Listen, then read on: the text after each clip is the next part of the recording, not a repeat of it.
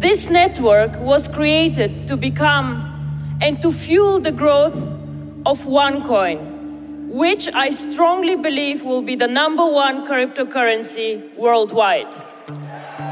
So, with this, OneCoin will become officially the number one cryptocurrency globally. Weltweit sucht die Polizei nach dieser Frau, Ruja Ignatova, bekannt als Crypto Queen und bereits mehrfach wegen Betrugs verurteilt. Die Staatsanwaltschaft verstärkt die Suche nach einer mutmaßlichen Betrügerin aus Bielefeld. Sie soll mit einer erfundenen Kryptowährung rund 88 Millionen Euro ergaunert haben. Die Erfinderin Ruja Ignatova ist abgetaucht. Nach ihr wird weltweit gefahndet. Andere Beteiligte sitzen in den USA in Haft. Für den Aufbau ihrer angeblichen Kryptowährung OneCoin sammelte Ruja Ignatova immer wieder Geld von Anlegerinnen und Anlegern auf der ganzen Welt, also auch in Deutschland ein. 2017 wird sie dann in Athen das letzte Mal gesehen. Ja, und seitdem, also seit fünf Jahren mittlerweile, ist die sogenannte Crypto Queen verschwunden. Ignatova, aufgewachsen in Deutschland, soll mit OneCoin einen Milliardenschaden verursacht haben. Die Behörden suchen auch heute immer noch mit Nachdruck nach ihr und haben die Suche erst neulich noch einmal ausgeweitet. Die Fahnder gehen davon aus, dass die Crypto Queen über einerseits erhebliche finanzielle Mittel verfügt, andererseits aber auch über ein ziemlich gut ausgebautes Netzwerk an Unterstützern und Kontaktpersonen. Wie sonst könnte sich jemand, der weltweit schon so lange gesucht wird, so gut verstecken, oder? Wir blicken in diesem Podcast ja grundsätzlich gerne auf die Menschen und das System dahinter. Im Fall OneCoin ist das besonders spannend, denn nahezu jeder, der sich mit diesem Fall beschäftigt hat, fragt sich an irgendeinem Punkt, wer genau ist Dr. Ruja, wie ihre Anhänger sie gerne nennen. Wer sind ihre deutschen Helferinnen und Helfer und wieso ist der Spuk um OneCoin noch längst nicht vorbei? Um all das zu beantworten, holen wir uns heute unsere Krypto-Expertin Mareike Müller und unseren Investigativredakteur Lars-Martin Nagel in den Podcast. Beide haben sehr viel zu dem Fall recherchiert und waren teilweise sogar bei den bisherigen Gerichtsprozessen gegen ihre vermeintlichen Helfer in Deutschland mit dabei. In diesem Podcast sprechen wir alle zwei Wochen über die größten Wirtschaftskriminalfälle in Deutschland. Mein Name ist Mary Abdelaziz Ditzo und damit herzlich willkommen zu Handelsblatt Crime.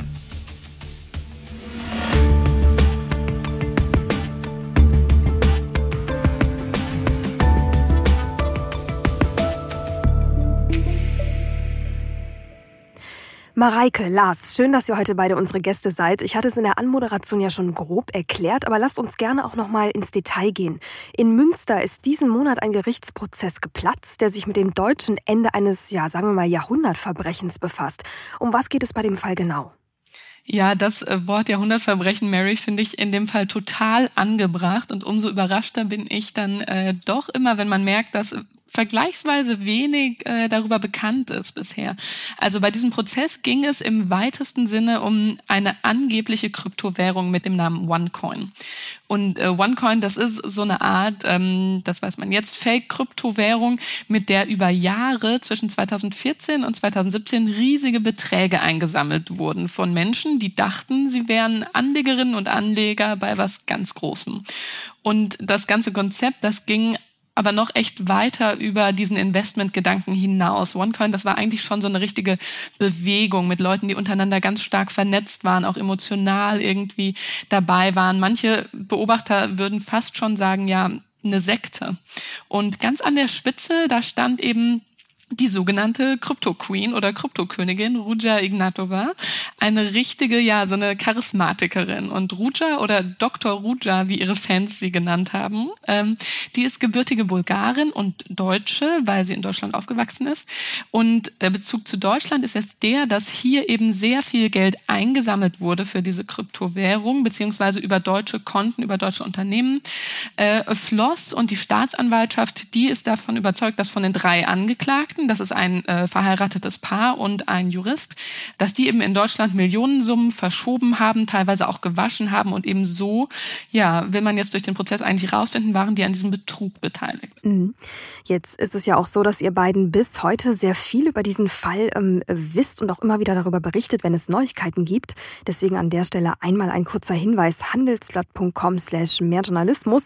Jeder, der dazu up-to-date bleiben möchte, kann sich hier gerne anmelden ja, und unser gesamtes Angebot einfach mal ein paar Wochen kostenfrei testen. Da gibt's dann eben auch alle neuen Artikel zum Fall OneCoin.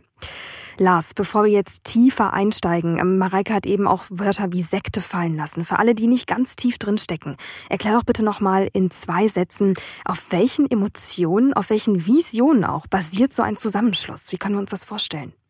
Man kann das ganz böse auf den Punkt bringen. Ähm, da wird mit der, der Gier des Menschen gespielt und die wird instrumentalisiert. Ähm, da, da ist erzählt worden, der OneCoin, ähm, das ist die nächste große Erfolgsgeschichte nach dem Bitcoin. Der wird noch äh, steiler durch die Decke gehen. Äh, da lassen sich noch äh, viel irre Renditen mit erzielen und ähm, das triggert natürlich. Und mhm. ähm, äh, das Ganze ist dann ähm, sehr geschickt über ein mehr mehrstufiges Marketing-System, man sagt auch Strukturvertrieb, ähm, aufgebaut wurden.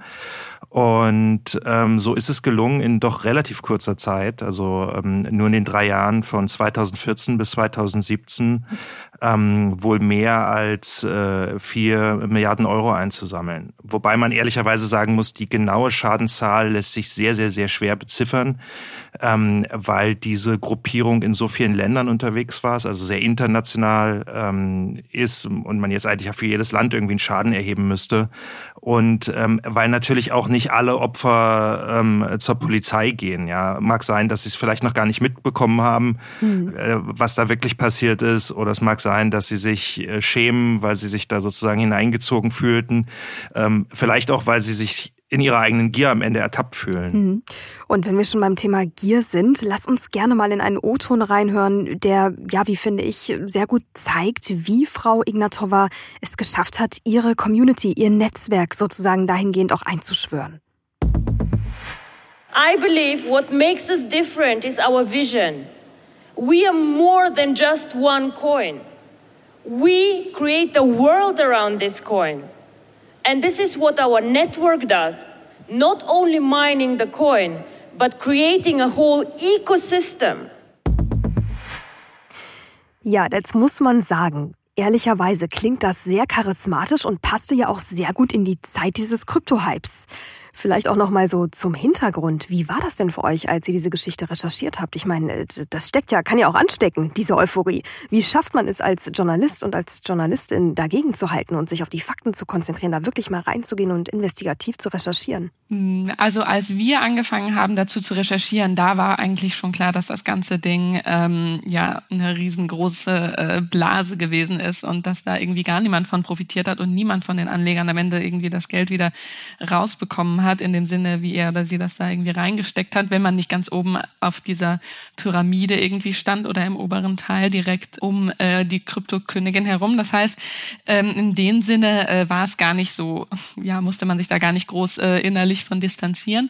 Aber was ich schon spannend finde, ist, dass es auch heute irgendwie viele ähm, andere, ich sag mal so, ja, so eine Art Trittbrettfahrer äh, gibt, die ganz ähnliche Sachen aufziehen und dass man eben schon merkt, ja, diese Masche, die zieht total, weil ähm, Kryptowährungen sind irgendwie komplex, aber die versprechen eben dieses, ja, get rich quick, super schnell reich werden. Ähm, und für viele hat das ja auch mit dem Bitcoin total gut funktioniert. Die haben dann ihr Geld irgendwann in Euro oder Dollar umgetauscht, ähm, ebenso mit anderen äh, Kryptowährungen wie Ethereum oder so.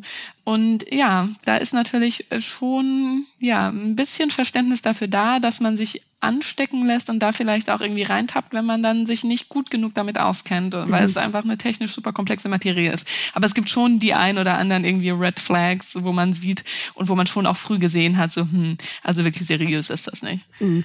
Und da muss man, glaube ich, auch zur Einordnung noch einmal sagen, das eine ist natürlich die Gier, das ist genau das, worauf ihr auch eben angespielt habt, was du gerade nochmal erklärt hast, Mareike. Das andere, das sehen wir, ja, das sehen wir ehrlicherweise bei allen äh, Kryptobewegungen, ist ja auch dieser Revolutionscharakter, ne? Dieses Auflehnen gegen die traditionelle Finanzwelt, das spielt da ja auch noch mit rein, oder Lars?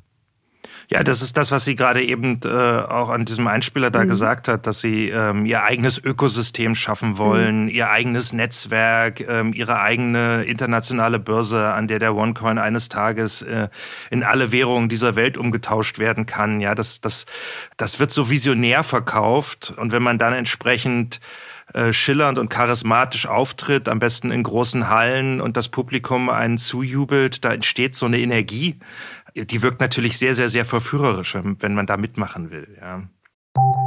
Nach einer kurzen Unterbrechung geht es gleich weiter. Bleiben Sie dran. ChatGPT und andere Technologien verändern unsere Arbeitswelt rasant. Bei der Veranstaltung Work in Progress diskutieren wir in der Handelsblatt Media Group die Zukunft des Arbeitsmarktes, HR-Trends, KI, mentale Gesundheit und neue Leadership-Perspektiven. Sei am 13. und 14. Juni in Düsseldorf oder virtuell dabei und melde dich jetzt an unter work-progress.de.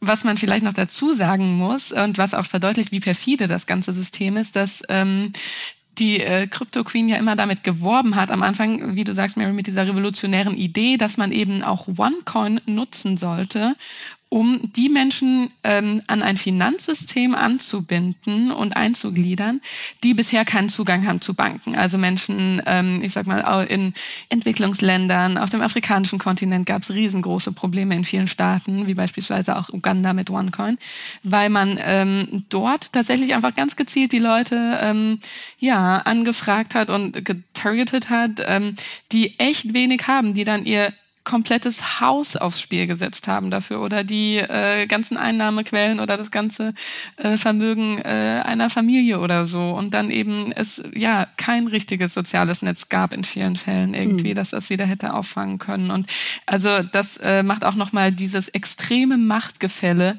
deutlich, dass es im internationalen äh, Finanzsystem ja ohnehin gibt und dass äh, ja Ruja Ignatova da ganz ja perfide ausgenutzt hat. Und um mal auf die Person zu sprechen zu kommen, wer genau ist denn jetzt diese Crypto Queen, die den OneCoin erfunden hat? Ich meine, du hast es gerade schon angedeutet, Mareike, aber lass uns da noch mal ein bisschen mehr in die Tiefe gehen. Wie lässt sie sich genau beschreiben als Mensch? Mm, genau, also die Crypto Queen, Dr. Rutscher ist äh, Bulgarin. Ähm, Anfang der 90er kam sie mit ihrer Familie nach äh, Schramberg in den Schwarzwald. Ähm, sie ähm, wird beschrieben als total klug. Als Schülerin überspringt sie dann die dritte Klasse. Sie promoviert später in Jura, deswegen auch äh, Dr. Ruja, also sie ist tatsächlich promovierte Juristin. Ähm, arbeitet dann für eine sehr bekannte Unternehmensberatung, wird dann später ähm, im Bereich irgendwie Vermögensverwaltung tätig. In Bulgarien Bulgarien hat dort, ähm, so hört man das zumindest, Zugang zu sehr hohen Kreisen, arbeitet angeblich auch für die Geliebte des Premiers, also wirklich top vernetzt. Ähm, und ehrlich gesagt so eine Art Bilderbuchkarriere von jemandem, der es ja echt geschafft hat, äh, bildungstechnisch und dann daraus ja echt eine, eine super Karriere gemacht hat. Und ähm, dann gibt es aber so eine Episode im Jahr 2010 im Allgäu und die gibt schon einen kleinen Vorgeschmack auf das, was dann später mit OneCoin passieren soll. Da kauft äh, Ruja Ignatova äh, eine Stahlgießerei mit ihrer Familie, die sie dann ganz schnell wieder weiterverkauft. Ähm, dann geht die äh, Gießerei pleite und äh, Ignatova wird wegen der Straftaten um die Insolvenz zu einem Jahr und zwei Monaten auf Bewährung verurteilt. Und da geht man eben davon aus, dass äh, sie diesen Laden ja oder dieses Unternehmen Unternehmen, wo auch sehr viele Arbeitsplätze in diesem äh, Ort dran hingen, ja ganz gezielt gegen die Wand ähm, gefahren hat oder das zumindest echt billigend in Kauf genommen hat. Und danach wird es erstmal ruhig, bis sie dann 2014 mit dem OneCoin ja wieder auf die ganz große Bühne tritt und so richtig ja krachen lässt, ehrlich gesagt. Hm. Jetzt hast du gerade auch schon gesagt, gezielt. Lars, wenn ich dich jetzt fragen würde, ähm, die Idee und äh, alles, was dahinter steckt zum Thema OneCoin, glaubst du, dass ähm, die Crypto Queen selbst, sage ich mal, um sie mal bei dem Namen weiter zu benennen, glaubst du, dass sie das selbst als gezielten Betrug sieht oder, oder selber wahrnimmt? Glaubst du, es war so von ihr auch initiiert und geplant oder wie würdest du sie verorten? Oder kann es vielleicht sein, dass sie selber ganz andere Visionen hatte, selbst überzeugt war von dem, was sie da gesagt hat und es einfach nur schiefgegangen ist? Wie würdest du es verorten? Ähm, also ich mag mich nicht zu einem äh, strafrechtlichen Urteil hier hinreißen lassen. Ja, das, äh, äh, wir können sie ja nicht vorverurteilen, äh, bevor sie nicht irgendwie mal angeklagt und, und mhm. vor Gericht gestanden hat.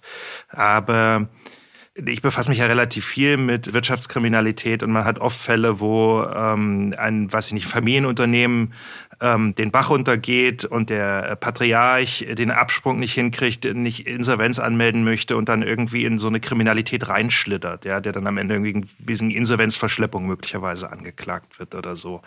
Ähm, das sehe ich hier Eher nicht, weil wenn man Geld einsammelt äh, für eine Kryptowährung, äh, dann muss es diese Kryptowährung geben. Und ähm, die Versprechen, äh, die ähm, die Frau Ignatova öffentlich auch gemacht hat äh, zu ihrer Währung, also dass es da irgendwie eine Börse geben soll, wo dann das umgetauscht werden kann und so, ähm, die dann als Verkaufsargumente äh, verwendet werden. Ich kann mir nur sehr schwer vorstellen, dass man solche äh, Versprechen trifft, in der völlig naiven Annahme, wir entwickeln das jetzt einfach mal ganz schnell.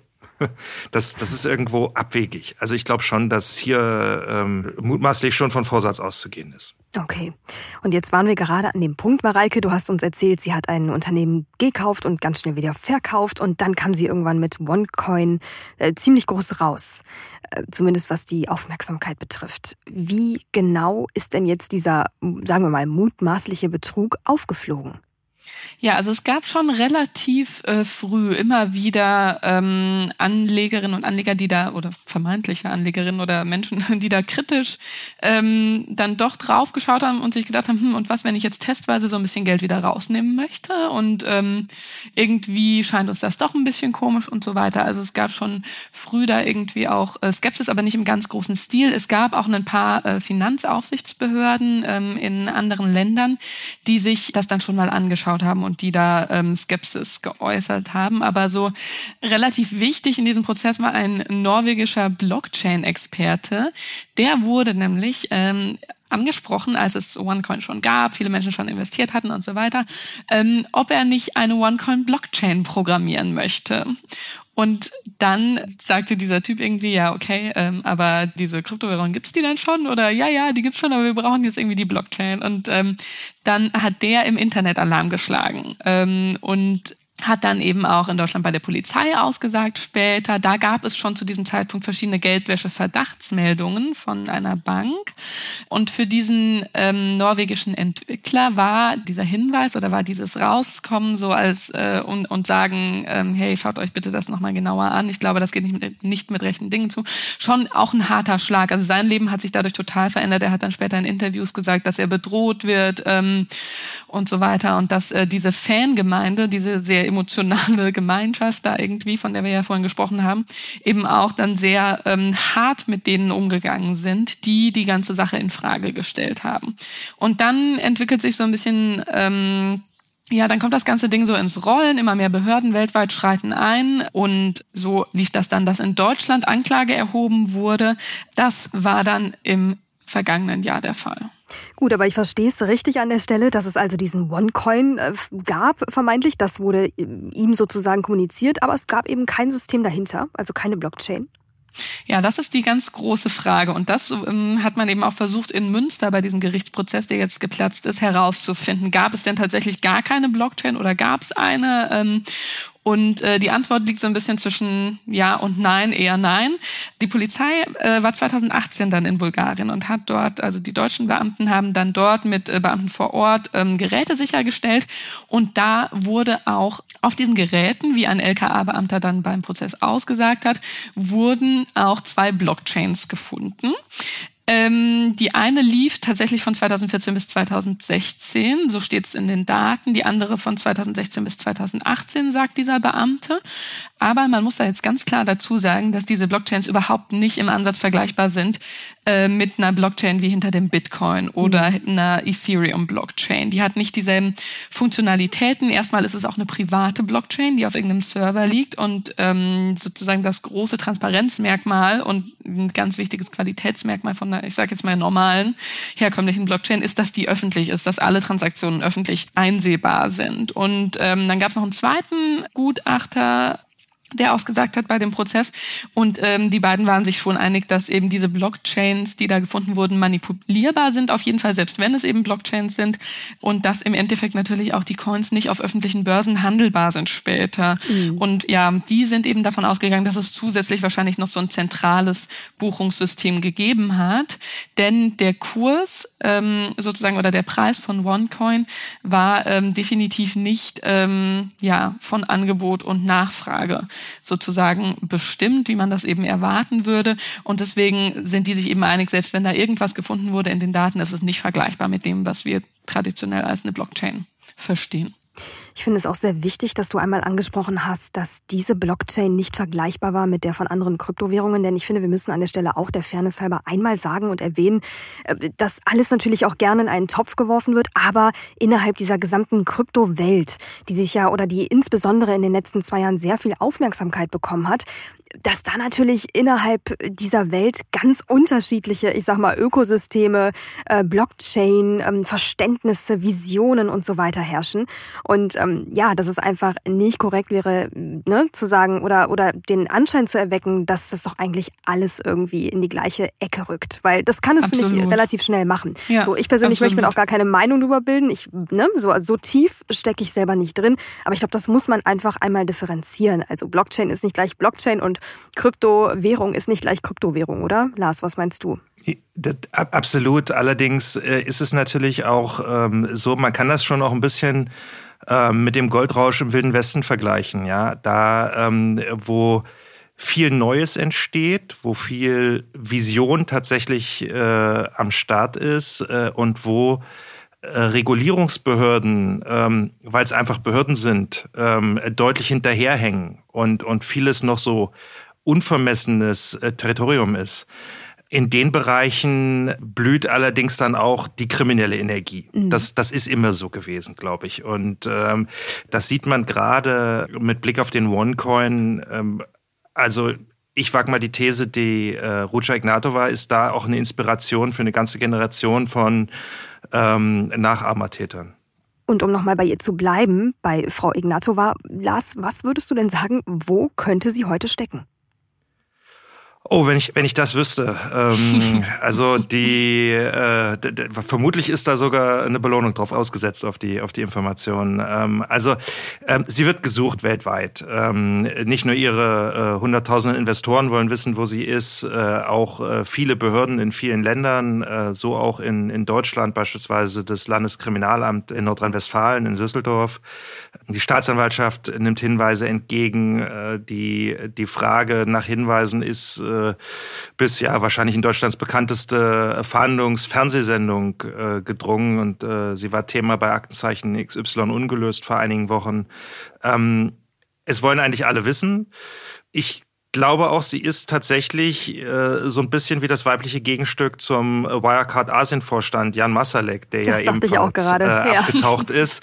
Ähm, ja. Was natürlich ähm, äh, sehr, sehr viele Menschen jetzt auch wieder fasziniert, ja, wenn, mhm. wenn jemand, der in einer solchen Position äh, tätig war, äh, auch einen solchen Ruhm erlangt hat und dann plötzlich wie ins Nichts verschwindet. Ähm, das ist schon eine ganz spannende Geschichte. Ja, und man fragt sich natürlich, jetzt gerade in diesem Moment sprechen wir über sie. Und ne, man hat natürlich diese Gedanken, wo ist sie gerade? Ja, vielleicht hört sie das sogar irgendwann, keine Ahnung. Vielleicht lebt sie aber auch gar nicht mehr. Mareike, kann das sein? Also ähm, ich glaube, Krypto-Kenner und so Leute, die wirklich von vornherein in dieser Branche drin waren, in dem Thema drin waren, die haben auch zu diesem Zeitpunkt schon gemerkt, dass das einfach nicht äh, seriös ist ne? und sind dann da gar nicht erst reingegangen. Aber zu dem Zeitpunkt, wie Lars ja auch schon gesagt hat, ähm, gab es eben so viele auch Scams und Bet Betrügereien irgendwie, dass man gedacht hat, okay, ja, das ist vielleicht eine von x ähm, Betrügerinnen, die da irgendwie äh, Hokuspokus mitmacht, ne? Aber was für ein Ausmaß das hat, ich glaube, das hat man erst viel später gemerkt und es gab ja auch die Investoren, die vom Thema eben dann wiederum keine Ahnung hatten und die ganz andere Motive hatten, irgendwie vielleicht auch Geldwäsche. Man kann da irgendwie auch an organisierte Kriminalität denken und ja, dass da tatsächlich Leute wirklich extrem viel Kohle auf einmal reingesteckt haben. Und ich könnte mir tatsächlich vorstellen, dass wenn Leute aus bestimmten Kreisen, die ihr Geld vielleicht nicht über herkömmliche Banken anlegen möchten oder sowas, ähm, diese Summen dann nicht wiederbekommen, dass die eben nicht zur Polizei gehen und dass man vielleicht dann auch sagt, okay, das nehmen wir jetzt irgendwie in die eigene ähm, Hand. Es gibt dazu so eine ganz ähm, ja, eigentlich schlimme Anekdote. Ähm, der Bruder von Ruja Ignatova, Konstantin, der ähm, ist in den USA festgenommen worden, hat auch gestanden, der war nämlich auch involviert. Der ähm, beschrieb dann später in den Vernehmungen, die sind super protokolliert, auch ein Treffen mit Rockern, bei dem ihm angeblich dann eine Pistole in den Mund gedrückt wurde, weil die eben ihr Geld wieder haben wollten. Und da kriegt man schon so einen kleinen Hauch von einer Ahnung davon, ähm, wie groß die Wut ähm, auf äh, Ruja Ignatova sein könnte. Mm, ja, und wie gefährdet sie tatsächlich auch sein könnte. Ähm, jetzt ist die verschwunden, wir wissen nicht, wo sie ist, aber die Frage ist, wer steht denn dann gerade vor Gericht in Münster? Ja, es sind drei mutmaßliche deutsche Helfer, die ähm, ihr geholfen haben sollen, äh, das äh, Geld einzusammeln im Prinzip. Äh, es ist ein Ehepaar aus äh, Greven und ein Rechtsanwalt aus München. Ähm, dem Ehepaar wird vorgeworfen, dass sie ähm, ohne Erlaubnis der Finanzaufsicht ähm, von Zehntausenden Anlegern äh, bis zu 300 Millionen Euro entgegengenommen haben sollen und die Gelder dann irgendwie weiter ins Ausland transferiert haben sollen. Und äh, dafür sollen sie dann eine Provision erhalten haben von äh, um die drei Millionen Euro. Ähm, das ist die, die Sicht der Strafverfolger ähm, bei einer Verurteilung. Also es würde drohen eine Verurteilung wegen Geldwäsche oder, oder Beihilfe zum Betrug. Ähm, ganz ähnlich ist es bei dem Anwalt. Äh, der soll wiederum äh, dazu beigetragen haben, dass äh, die Herkunft dieser Gelder ähm, verschleiert wird. Er hat also beispielsweise irgendwo äh, kritisch nachfragende Bankmitarbeiter, soll er in E-Mails äh, beschwichtigt haben und äh, deswegen werfen ihm die Ermittler Geldwäsche vor. Ja, drei Millionen Provision. Das ist mal eine stolze Summe. Äh, Mareike, was würdest du sagen, wie lief der Prozess bislang ab mit diesen Informationen, die wir haben? Ja, ich würde mal sagen in Wellen. Also ähm, grundsätzlich kann man sagen, dass es schon ähm, aus meiner Sicht jetzt, ich höre mir jetzt nicht jeden Tag irgendwelche Wirtschaftsverfahren an, aber echt ein, ein großes äh, Verfahren, das relativ aufwendig äh, tatsächlich ist. Zu Beginn hatte man 50 Verhandlungstage angesetzt mit äh, 34 Zeugen, darunter irgendwie auch Gutachter, die ich ja schon angesprochen habe, aber eben auch viele Geschädigte und so weiter, die dann gehört werden äh, sollten und teilweise auch schon angehört wurden. Begonnen hat das Ganze im September September und da war der Medienhype irgendwie echt groß. Da war irgendwie viel Fernsehen, viel Radio da, ähm, teilweise Leute, die international noch darüber irgendwie berichtet äh, haben oder diese Infos verwertet haben. Und dann wurde es so ein bisschen träger, denn seit September fanden jetzt gerade mal 19 Verhandlungstage statt, weil es immer wieder Krankheitsfälle gab, immer wieder wegen der Corona-Pandemie äh, Termine verschoben wurden, dann ähm, genau hatten irgendwelche Prozessbeteiligten Rückenschmerzen und so weiter. Und man muss schon sagen, also am Anfang waren natürlich alle ganz gespannt darauf, okay, was wird denn jetzt in der Anklageschrift genau stehen, was äh, sagt dann die Kammer dazu? Ähm, die Kammer hat dann zum Beispiel tatsächlich noch ähm, ins Spiel gebracht, das hatte die Stadt Staatsanwaltschaft gar nicht vorher gefordert, aber da noch eine Beihilfe zum Betrug zu untersuchen.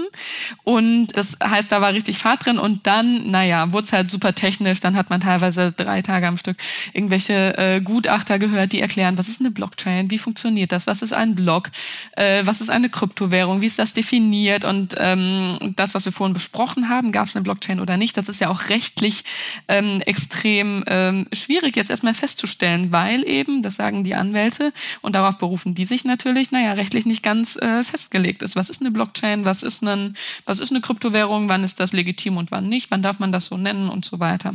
Also ähm, viele rechtliche Fragen, viele technische Fragen und das war schon auch anstrengend ähm, für alle Beteiligten. Und dann zum Ende hin, bis der Prozess dann letztendlich geplatzt ist, war dann schon in den letzten Wochen davor aus meiner Sicht, ähm, auch so aus Gesprächen mit Beteiligten, echt ein bisschen die Luft raus das ist so wichtig und auch so, so relevant, was du gerade erklärt hast, ne? weil das, was du beschrieben hast, also diese, ich sag mal, dieses leichte Informationschaos und vielleicht auch Defizit, das dann vor Gericht besteht, erstmal die grundlegenden Angelegenheiten zu klären, was ist ja eigentlich was, so, genau das begegnet uns in Teilen von der Einordnung her ja auch im Journalismus, oder? Zu sagen, diese ganze Welt, die wollen wir natürlich nicht ausblenden, weil wir sehen, sie wird immer relevanter, aber zu filtern, zu äh, validieren, zu entscheiden, was ist jetzt eigentlich eigentlich eine relevante Nachricht? Wo ist wirklich auch Gehalt irgendwie drin und was ist einfach Fake? Das ist total schwierig, auch für uns, oder?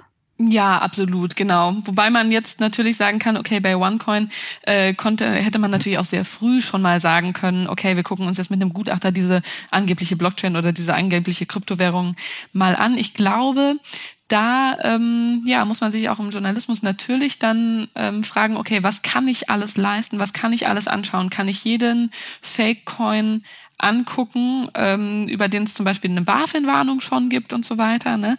weiß man dann schon, wie groß das ganze System ist und so weiter. Also das ist natürlich auch dann eine Kapazitätsfrage. Aber klar, ja, das sind ähnliche Fragen, mit denen man sich da befasst beim Gericht in Münster und ähm, ne, ja, natürlich mit ganz konkreten rechtlichen Auswirkungen dann auch für die Beteiligten. Genau. Und weil wir unseren Job eben sorgfältig machen wollen, stecken wir auch jede Menge Arbeit da rein.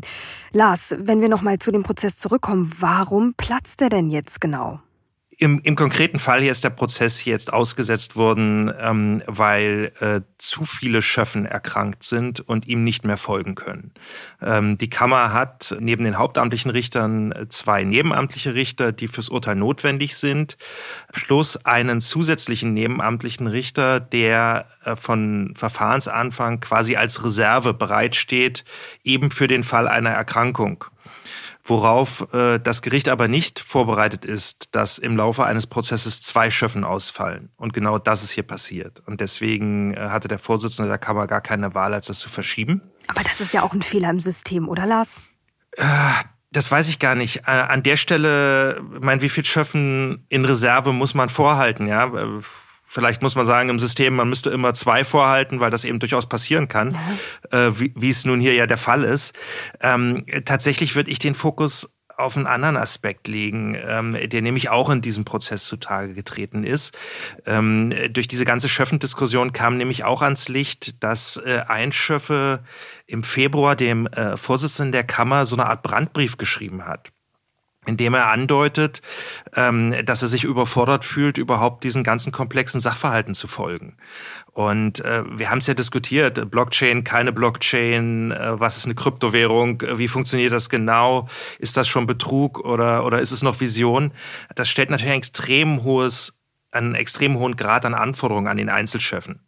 Ähm, und der schrieb also, äh, da fehlen so Sätze äh, in dem Schreiben an den Vorsitzenden Richter wie, ähm, ich bräuchte Monate, um den Bescheid der Finanzaufsicht BaFin mit Verstand zu lesen. Äh, Punkt. Ja, und in dem Satz steckt eigentlich drin, hey, ich komme mit meinen Lesepflichten nicht hinterher. Aber das ist ja letzten Endes das, was jeder Angeklagte von seinem Richter erwarten kann, mhm. dass der Richter versteht, worum es geht. Ja. Und, und auch die Akte gelesen hat. Ja, ja genau. Und äh, ja, ich könnte mir vorstellen, wie gesagt, Kryptowährung ist natürlich immer super kompliziert, aber wahrscheinlich ist genau das, was du gerade beschrieben hast, bei Wirtschaftssachen generell kein Einzelfall, oder? Äh, ja, das steht tatsächlich zu vermuten, ähm, wobei es halt selten an die Öffentlichkeit dringt. Ähm, hier ist jetzt die Gemengelage eine ganz besondere, weil die, die Schöffen jetzt so in den Fokus gerückt sind. Ähm, aber die Frage, ob Laienrichter eigentlich in der Lage sind, äh, bei großen, komplizierten Wirtschaftsstrafsachen alles zu verstehen und dann zu richten. Also wenn wir uns die ganz großen äh, Verfahren der letzten Jahre irgendwie angucken, diese ganze Cum-Ex-Steuergeschichten, die Dieselaffäre, ähm, Wirecard, das sind ja alles äh, hochkomplexe Prozesse und äh, die haben immer tausende Seiten Akten, die die Laien quasi äh, im Eigenstudium erfassen müssen. Und ähm, hier in Münster sprach dieser Laienrichter, der also diesen Brandbrief geschrieben hat, darin tatsächlich auch von einem Systemfehler und äh, dass er sich überhaupt nicht wundere, wenn die Gerichte Probleme hätten, irgendwie freiwillige Schöffen zu generieren und zu finden. Nach einer kurzen Unterbrechung geht es gleich weiter. Bleiben Sie dran. Sie investieren in Aktien, es fehlt Ihnen aber eine klare Strategie. Ihr Depot ist ein Sammelsurium mehr oder weniger guter Ideen. Dann geht es Ihnen wie vielen. Lernen Sie in der Masterclass erfolgreich investieren, alles über kluge Börsenstrategien. Mit dem Rabattcode Investieren20 gibt es 20% Nachlass auf den Normalpreis. Infos unter handelsblatt.com slash erfolgreich investieren. Hm. Mareike, jetzt warst du ja tatsächlich auch bei dem OneCoin-Prozess in Münster mit dabei. Das heißt, du hast diese Komplexität im Gerichtssaal quasi am eigenen Leib erlebt, oder? Wie war das für dich? Ähm, ja, auf jeden Fall. Also ich äh, muss dazu sagen, ich habe jetzt nicht alle äh, Prozesstage äh, verfolgt, am Anfang hauptsächlich und dann zwischendurch noch ein paar Mal es war schon echt äh, nicht ohne, muss ich sagen. Und ich beschäftige mich jetzt seit zwei Jahren irgendwie fast tagtäglich mit Kryptowährungen und äh, den Fragen, was ist eine gute Blockchain, was ist ähm, eine noch bessere Blockchain, was äh, funktioniert nicht, ähm, welche Schwachstellen gibt es, welche Anfälligkeiten auch für Betrug und so weiter. Ne? Und ich fand schon die Materie echt äh, nicht ohne. Also da überhaupt erstmal, dann sitzt man da teilweise irgendwie vier Stunden am Stück und dann am Nachmittag nochmal und hört eigentlich eine Art Intensivvortrag nochmal über Blockchain und ähm, diese ganzen ähm, kryptografischen Begriffe eben auch von Experten, die da echt super tief drin stecken. Oder man hört dann teilweise auch einfach nur, wie jemand ein Gutachten vorliest, den ganzen lieben langen Tag lang, ähm, das total technisch ist und das dann vielleicht auch nicht besonders enthusiastisch vorgetragen wird oder so. Also das ist schon, also da dann inhaltlich dabei zu bleiben, da braucht man schon sehr viel, ähm, eigentlich Vorkenntnisse, war jetzt so mein Eindruck. Und ich hatte das Gefühl, ich kam so ganz gut mit, aber auch auch ich musste dazwischen drin immer wieder irgendwie mir Notizen machen, Sachen nochmal nachgucken später und so. Und ich fand das schon beachtlich. Ich fand es auch super, dass äh, die Kammer echt extrem gute Fragen gestellt hat, fand ich. Also man hat schon auch gemerkt, wie tief die sich wiederum eingearbeitet hatten, also die drei äh, hauptamtlichen äh, Richter. Und ähm, das war natürlich äh, dann cool zu sehen, aber gleichzeitig habe ich auch gedacht, okay, wenn ich da jetzt auch zum Beispiel nur als Zuschauerin reinkäme, man darf ja in jeden äh, Gerichtsprozess dann eigentlich normalerweise rein, ähm, dann wäre ich auch ehrlich gesagt komplett verwirrt gewesen. Ja, ich glaube, es braucht in Summe auch sehr viel Durchhaltevermögen, um äh, hier dann auch dran zu bleiben, um nicht den Fokus zu verlieren, um da weiterzumachen. Lars, meine Frage an dich, wie, wie geht das denn jetzt weiter? Also sagen wir mal, gehen wir mal von dem Szenario aus, dieser Prozess, der platzt. Was passiert dann? Ja, das, der ist nicht aufgehoben, das wird nur aufgeschoben, wenn es nach dem Gericht geht. Äh, die Kammer hat schon angekündigt, dass äh, Mitte August ähm, alles wieder auf Anfang ist. Ähm, und das hat äh, zur Folge, dass alles, alle Termine, die es bislang gegeben hat, quasi wiederholt werden müssen. Die komplette Beweisaufnahme äh, es geht wieder von vorne los. Ähm, das äh, löst äh, bei den Verteidigern und bei den Angeklagten natürlich wenig Freude aus. Die ähm, hätten viel lieber gesehen, dass es jetzt irgendwie eine Art Einstellung gibt ähm, und argumentieren aus der Sicht, dass sie sagen, hey, allein so einen Prozess erleben zu müssen, ist ja schon eine Zumutung und eine Belastung. Und ähm, äh, jetzt geht das irgendwie ins nächste Jahr und ähm, äh, hätten sich da was erhofft, aber das Gericht hat zumindest in seiner Pressemitteilung sehr deutlich gesagt, dass es im August wieder losgeht. Hm. Das heißt aber, es gibt auch in Deutschland einige Betroffene, die im OneCoin viel Geld versenkt haben. Lasst uns da auch nochmal drüber sprechen. Wie genau empfinden diejenigen das denn jetzt, dass der Prozess bald platzen könnte? Also es werden ja insgesamt, wird in Deutschland ja die Zahl derjenigen, die da investiert haben, auf so 60.000 geschätzt, wenn ich mich da richtig erinnere. Ähm, von denen ich könnte mir vorstellen, dass da nur ja auch einen Teil nur den Prozess tatsächlich mitverfolgt. Ich glaube, manche haben irgendwie so wenig investiert, dass sie sich denken, yo, ist halt weg, das war's. Ähm, das heißt, die haben damit eigentlich vielleicht auch schon abgeschlossen. Andere, äh, die sich zum Beispiel auch der Nebenklage angeschlossen haben, die hoffen natürlich darauf, dass dieser äh, Prozess letztendlich äh, dazu führt, dass die ihr Geld wieder bekommen. Und da ist natürlich ja, der Frust irgendwie echt groß, wenn man von vornherein wusste, das wird irgendwie ein relativ langes Verfahren. Ähm, dann weiß man, das geht jetzt alles wieder von vorne los und so weiter. Ja, dann wurden man, äh, einige von ihnen wurden ja auch als Zeugen und Zeugen geladen. Ähm, die haben dann eine Anfahrt jedes Mal, die müssen sich ein Hotel im Münster organisieren, da in der Nähe des Gerichts, dann müssen die sich das wieder erstatten lassen. Und für viele ist das ja jetzt auch nicht irgendwie eine Kleinigkeit. Ein ähm, Geschädigter, mit dem ich beispielsweise Kontakt hatte, der kommt jedes Mal aus äh, Thüringen mit dem Auto und dann äh, ist man bei Gericht und dann hört man, ach, äh, übrigens der Termin morgen, der geplatzt, weil es hat mal wieder jemand Corona oder irgendjemand hatte einen Kontakt oder wie auch immer, es geht jetzt nicht, ja, Entschuldigung, ähm, kriegen sie alles erstattet, ne? Und wenn das eben drei, vier Mal passiert, dann ist die Frustration natürlich auch echt ähm, groß und da sind schon auch teilweise Menschen dabei, die mittlerweile sagen, ich habe echt keinen Bock mehr, da irgendwie die ganze Zeit durch die Republik zu gurken, ähm, um dann am Ende wieder nach Hause geschickt zu werden und das Ganze jetzt nochmal von vorne mitzumachen. Was natürlich für so ein Verfahren auch extrem nachteilig ist, wenn man Zeuginnen und Zeugen hat, die sagen, okay, jetzt möchte ich doch nicht mehr aussagen vielleicht, ich überlege mir das ist doch nochmal, ist mir alles zu blöd. Oder die dann eben auch mit der entsprechenden Frustration einfach ja eine andere Aussage machen vielleicht oder oder ja, das ist man verlangt den Menschen da schon viel ab, habe ich das Gefühl. Ähm, und ich glaube, das wird auch den, den zweiten Anlauf ähm, sicherlich mit beeinflussen. Mhm. Ja, ich kann mir vorstellen, das muss sehr frustrierend sein, auf jeden Fall. Jetzt ist Frau Ignatova natürlich die schillerndste Figur in dieser gesamten Geschichte. Aber das System OneCoin, das hat ja auch noch ein paar andere Leute reich gemacht. Ähm, wer hat sie denn sonst noch so unterstützt? Und bevor du mir, Lars, darauf eine Antwort gibst, würde ich sagen, lasst uns noch mal in einen kurzen O-Ton reinhören, den ihr uns zur Verfügung gestellt habt. Da wird auch noch mal ganz deutlich, was für eine Eigendynamik das Ganze angenommen hat. This exchange one day will be switched on and be a global exchange for everyone. Today, you all learn to buy and to sell the coin. We learn how to do basic operations. Many of you have never traded before, have never used an exchange before. So, this is our chance now to learn how to do it. And this exchange, I am sure in two years, will be the one with most cryptocurrency transactions globally because this coin is going to be number one worldwide. Sehr viel Energie in dem Saal, Lars.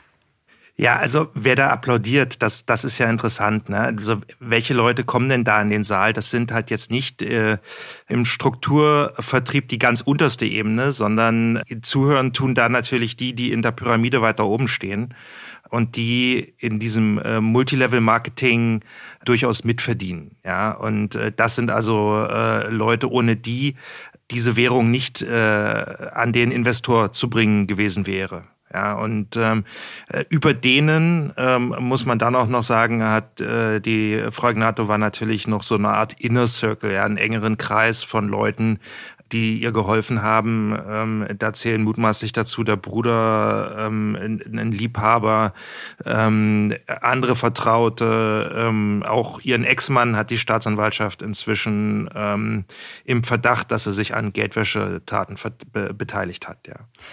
Und wenn wir jetzt darüber sprechen, dass das Ganze sozusagen abläuft, heißt, es läuft immer noch weiter? Ähm, ja, also sagen wir mal so, in anderer Form gibt es ähm, tatsächlich ja noch Veranstaltungen, die so weiterlaufen. Die heißen jetzt ein bisschen anders, das sind aber teilweise ähm, auch ja die gleichen Schlüsselfiguren, die davor in bestimmten Ländern schon irgendwie OneCoin-Veranstaltungen ähm, aufgezogen oder organisiert haben. Das heißt jetzt irgendwie One Ecosystem oder One Life oder wie auch immer.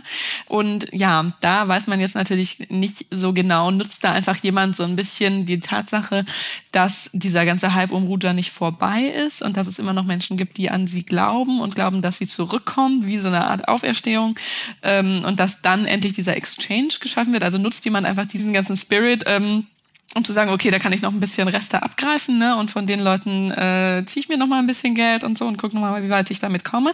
Oder ist das tatsächlich ja noch irgendwie eine Struktur, die ähm, Gelder in ja, Rujas Umkreis weiterhin fließen lässt. Das ähm, wissen wir jetzt nicht. Ähm, wäre auf jeden Fall ähm, interessant und in ein paar Jahren wird man das sicherlich ähm, wissen. Aber es gibt eben auch unter den ähm, deutschen Geschädigten einen äh, Mann beispielsweise, ähm, 66 Jahre alt, äh, mit dem ich im Kontakt bin, der auch ähm, ja zu den Nebenklägern äh, zählt ähm, und der sagt, ähm, ja, bei ihm ist tatsächlich eine Freundschaft mittlerweile so so halb, ja, steht da irgendwie manchmal in manchen an manchen Tagen auf der Kippe, weil irgendwie äh, Bekannte von ihm oder besonders ein Bekannter tatsächlich immer noch weiterhin an OneCoin glaubt und daran, ja, und er setzt eben gerade seine ganze Energie da rein, ähm, durch die Nebenklage irgendwie sein Geld wieder zu bekommen und so. Was macht das dann auch mit so einem ähm, mit mit Gemeinschaften und so weiter? Ja und ähm, dementsprechend gibt es eben immer noch Leute, die eben auf solche Events dann fahren, ähm, zum Beispiel auch in Rumänien, die jetzt irgendwie immer noch auf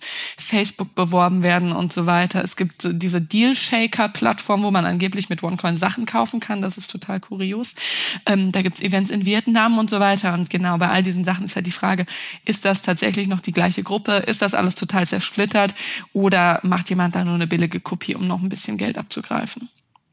Aber ja, überall da, wo die, wo die Aufsichtsbehörden nicht durchgreifen ähm, oder nicht durchgreifen können, da geht diese OneCoin-Party irgendwie noch weiter. Auf die eine oder andere Art. So, so scheint es zu sein. Und äh, letzten Endes ist es natürlich nicht, ähm, liegt es nicht in unserer äh, Macht und in unserem Wissen, das Ganze jetzt zu beurteilen. Ich glaube, dafür sind noch zu viele Fragen offen. Fakt ist aber, wir werden das definitiv weiter beobachten und es gibt sehr, sehr viele Zweifel an der Seriosität. Also schauen wir mal, wie sich das Ganze weiterentwickelt. Euch beiden erstmal für den Moment ganz lieben Dank. Schön, dass ihr hier bei uns im Podcast wart und bis bald. Gerne. Tschüss. Sehr gerne. Ciao. Und damit sind wir am Ende dieser Folge. Wenn Sie diesen Podcast unterstützen möchten, freuen wir uns natürlich über eine Bewertung auf der Podcast-Plattform Ihres Vertrauens. Und wenn Sie uns Feedback geben möchten, schreiben Sie uns gerne eine E-Mail an crime@handelsblatt.com. Danke fürs Zuhören und bis bald.